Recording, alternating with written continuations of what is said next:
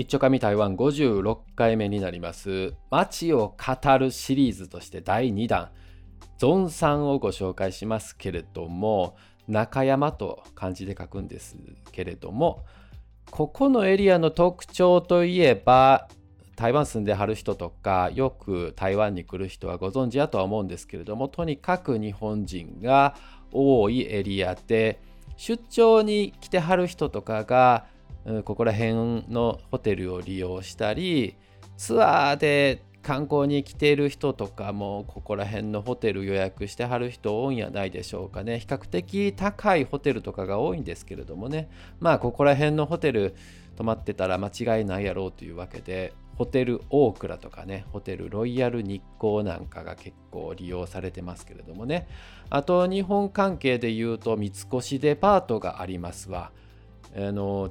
MRT の駅を降りてすぐの場所にですね三越があってあとなんか製品書店のデパートがねあったりするんですけれどもその MRT なんですけれども場所的に言うと緑色の線と赤色の線が交差しているところになります。まあ、そやからすごく便利な場所でねあの台北駅からも1駅なのですぐに行きやすいかなっていう感じで台北駅からもね別に歩けんこともないかなっていうぐらいの距離ですけれどもね。うん。というような場所があります。でね最近ここでね自分が注目しているところというのが台北東大芸術館っていうところで、うん、言ったら美術館ですね。で置いてあるもんは近代アートみたいなのが多くて写真展とかですね。あのたまに無料の企画展みたいなのもあるのでちょっと行ってみて見てみるのもいいかなと思います。あのそんなにね高い金額取られるような、うん、展示はやってなかったと思うのでね。あと中入ると無料のロッカーがあったりするので大きい荷物持ってて見るのにしんどいなと思ってる人はですねそういうロッカーを使って見てみるのもいいのかなと思います。あ必ずしもね台湾に関する展示をやってるとは限らないんですけれどもね。まああの台湾でねちょっとそういった時間潰しではないけれども、うん、ちょっとアートに触れてみたいというような場合のあればですね、そういう方がいらっしゃればですね、見てみてもいいのかなというふうに思っております。でですね、あと古き良き街を生かした、まあ、建物を生かしたですね、カフェがここら辺よく増えておりまして、それが多いのが、ツーフォンチェって言ったらいいのかな？赤い峰の町って書くんですけれどもね、なんか日本語では赤峰町とも書いて、なんか通本寺へって書いてあったんですけれどもね。はい。まあ、あの、そこの町でですね、4番出口、MRT の4番出口から出て、で、出るとね、あの、南北に、あの、公園みたいなのが広がってるんですよ。まあ、そこの北側に行ったそのエリアの、まあ、公園の西側ぐらいのエリアですね。がツーフォンジエって呼ばれてて、ここら辺ね、なんか、こう、平屋、平屋じゃない、2階ぐらいの建物で、全部がつながってる建物なんですよね。一個一個あの、なんやろ、持ち主としては独立してるのかなって気もするんですけれども、で、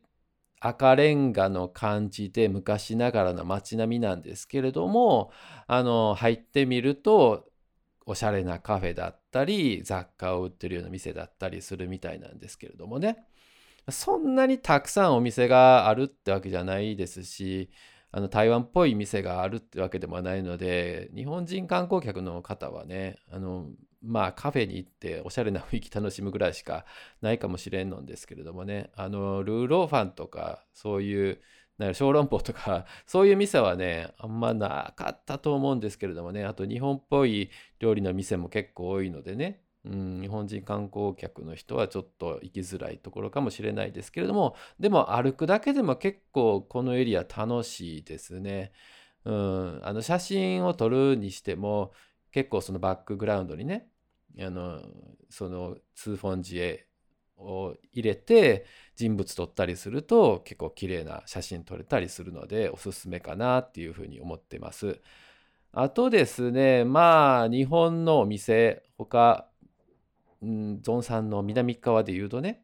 あのくら寿司だったりスシローあとラーメン屋さんも結構多いので一風堂とかねもう他にもラーメン屋さんいっぱいありますわやっぱり。であと体ファクトリーとかね本当ねなんかもう日本の店が多いんですよ。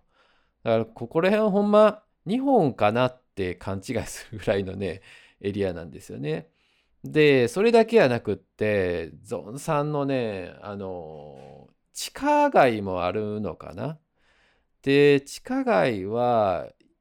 まあでも微妙にね台北駅とつながってて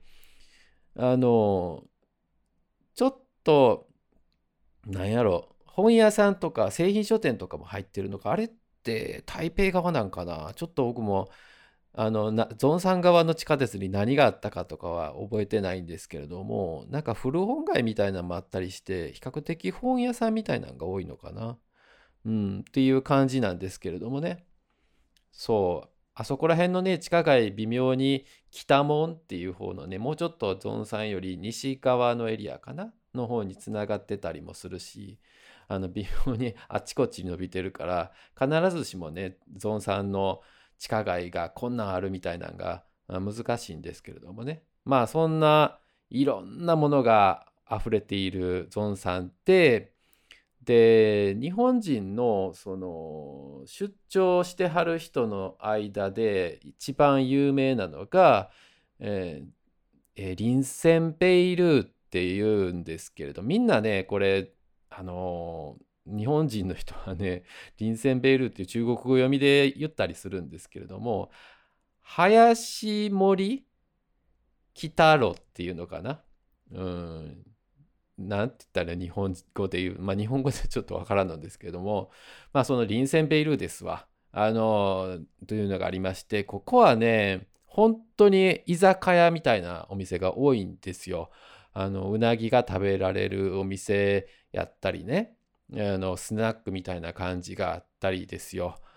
あガールズバーみたいなのもあったかな。なんかそんな感じのお店もあったり、ちょっと怪しいお店もね、いくつかあったりしますけれどもね。だから昼間行ったりするとね、このエリアもほんま何にもないんですよ。カフェとかもね、ほんまやってなくって、だから昼間行ってもね、全然面白くないんですよ。お酒飲まはる人とかはね、ええんでしょうけれどもね、このエリア、夜とか、うん、金曜日とか土曜日のね、夜とかに行くと結構にぎわってるんちゃいますかね。で、美味しいもんとかもね、食べられるから、あの、日本の居酒屋文化とかが好きな台湾人とかが夜になって週末になってねここを訪れるみたいなのが多いのかなっていう印象ですね。であとね日本人がめちゃくちゃたくさん来てた本当3年ぐらい前コロナ前とかはねあのちょっと怪しい客引きのおばちゃんがここら辺うろうろとしてる感じもありましたね。今はね、あんまり見ないかな。規制されたんかどうかちょっとわからんのんですけれどもね、やっぱり外でね、いろいろと声かけたりして、そういうね、あのちょっと行為自体がね、良くないっていうので、あの禁止されているのかもしれないですけれどもね。うん、そういうサウナもね、確かこのゾンサンエリアにあったんですよ。あの、いくらかどうか忘れたけれども、比較的お安い金額、日本の相場もわからんのですけれども、まあそこに比べたら、あの安めに、その、ね、女の子となんかこう、イチャイチャできるというのが あるみたいですけれどもね。うん、あの、ほんまはこれ違法なんでしょうね。こういう商売とかっていうのはね。台湾ではね、あの全般的にこういうお店って確か法律で禁止されてるのかな。でもね、なんかその昔の日本からの名残でね、そういうお店、政府が認めてるエリアみたいなのがあるんかな。で、ゾンさんもそのエリアの一つでね、他はあの龍山寺の南側とか博愛地区っていうんですけれどもね、まあそういうところでも結構そういった夜のお店？みたいなのがあのあるんですけれどもね、うん、まあまあまあそんなところで有名なお店だったりもしますわ。だいたいねお酒飲んだりするあとはねそういうのがセットやったりするやないですか。日本もそうでしょ？歌舞伎町はちょっとわからんのですけれどもね自分大阪やからだいたい北新地とか行ってからまあいろんなところにねそういったストレス発散しに来るんかなと羽目を外しに ゾンさん行こうぜおいみたいな感じのノリが見られるのがゾンさん中山エリアでございます。以上です。